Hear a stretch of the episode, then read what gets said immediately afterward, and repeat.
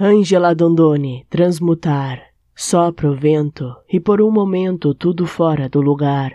Ele desperta o que está adormecido, une em casamento o som e o movimento. Depois que acalmar o vento, nada será como antes, nem mesmo o sentimento. Tudo é contínuo, impermanente.